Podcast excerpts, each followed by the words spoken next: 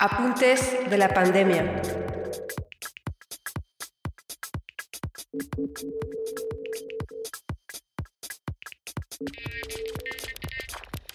Hoy es 20 de abril y estamos en el episodio 15 de este podcast donde su servidor Marco Appel, corresponsal de la revista mexicana Proceso en Bruselas, Bélgica, comenta informaciones y noticias recientes relativas al impacto del COVID-19 en Europa en todos sus ángulos.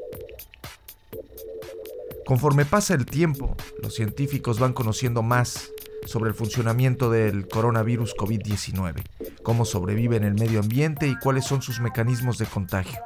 Y nos vamos ajustando, vamos tomando nuevos hábitos, nuevas precauciones, como sucedió con el uso generalizado del tapabocas. ¿Por qué es tan contagioso este virus? Una de las teorías más sólidas de la ciencia es que eso se debe a que el virus permanece activo en el aire y viaja a muchos metros, lo que facilita que las personas se infecten se han estado realizando investigaciones sobre el mecanismo de contagio del SARS-CoV-2 del COVID-19. Les voy a comentar dos estudios europeos muy interesantes al respecto. Tienen que ver con el correcto distanciamiento social, la distancia que se recomienda que debe haber entre personas para tratar de evitar un contagio. Se nos dice que esa distancia debe ser de un metro y medio o dos que así las pequeñas gotas que exhalan las personas infectadas y que nos pueden contagiar no nos podrán alcanzar.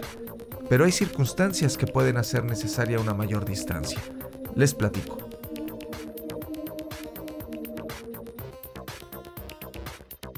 Un estudio finlandés investigó cómo se transmitía el coronavirus en lugares cerrados con ventilación. Hay que subrayarlo, no hay consenso científico aún sobre cómo se comporta el virus COVID-19 en el aire.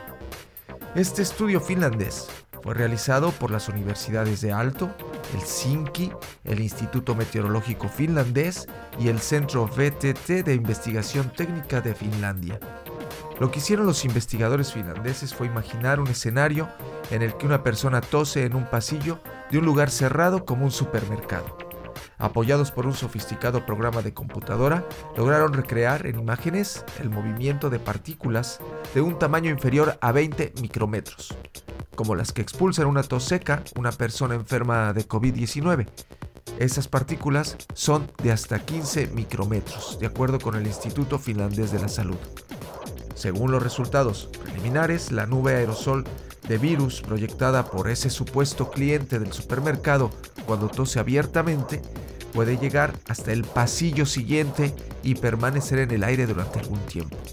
Eh, el profesor adjunto de la Universidad de Alto, Ville explica en una nota de la Libre Belgique que una persona infectada puede toser y después irse dejando partículas muy pequeñitas en el aire que contienen el virus.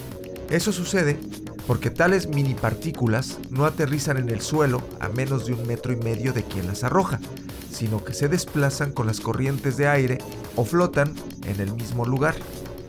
En Bélgica, el virólogo Mark Van Ranst, de la Universidad Católica de Leuven, ha dicho que es necesaria una revisión de la llamada en México sana distancia entre personas, aunque reconoce que no será pronto. Así lo manifestó en un programa de televisión luego de que a finales de marzo una investigación del Instituto Tecnológico de Massachusetts, el famoso MIT, llegara a la misma conclusión de que las gotitas de este coronavirus que expulsan las personas contagiadas viajan más de metro y medio de distancia. Los experimentos concluyen que incluso en una atmósfera cálida y húmeda, esas nubes virales, llamémosle así, pueden desplazarse hasta 8 metros de distancia. De ahí la importancia de toser o estornudar en el antebrazo o usar tapabocas. El otro estudio del que les comentaré fue realizado por la Universidad Católica de Leuven en Bélgica y la Universidad de Tecnología de Eindhoven en Holanda. Investigaron si la distancia recomendada entre personas garantiza que las eh, partículas de saliva que exhalan quienes corren, andan en bici o dan un paseo, que son actividades que se permiten aún en confinamiento en muchos países, si esas partículas de saliva no llegan a las personas que se encuentran alrededor de ellos a un metro y medio o dos. Hay que subrayar que este estudio no concluye nada sobre el riesgo de infección, solo si las personas están protegidas de la saliva que emana la gente en movimiento a dos metros de distancia. Pues según este estudio, que ha despertado mucha polémica, el metro y medio o dos de distancia funciona entre personas paradas o sentadas y con viento suave si se está en el exterior, pero esa distancia no es suficiente para evitar respirar las pequeñas gotitas que arroja la gente estando en movimiento. A menos que las personas estén a un lado de la otra o en formación escalonada y no haya fuerte viento, dice el reporte. Por eso, lo que nos recomiendan los investigadores belgo-holandeses es evitar la estela de aire que provocan las personas que hacen jogging, bicicleta o que simplemente están caminando y no acercarnos ni siquiera metro y medio si vamos detrás de ellas. Así, la distancia de seguridad que se recomienda para no inhalar tales partículas es de 5 metros en relación a personas que caminan rápido, de 10 metros para quienes corren rápido, es decir, a 14 kilómetros por hora, y de hasta 20 metros de quienes transitan velozmente en bicicleta a unos 30 kilómetros por hora.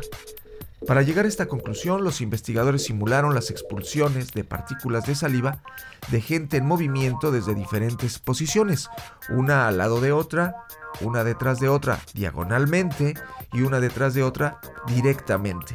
Y utilizaron el mismo programa que usan los atletas para mejorar su desempeño, aprovechando la estela de los competidores cercanos. La recomendación entonces es mantenerse lo suficientemente alejado de personas que se están desplazando, ya que incluso la simple respiración de una persona, nos dice este estudio belgo-holandés, irá dejando partículas por donde pase, y más si está agitada por el esfuerzo físico. Eso es todo por hoy, hasta el próximo episodio.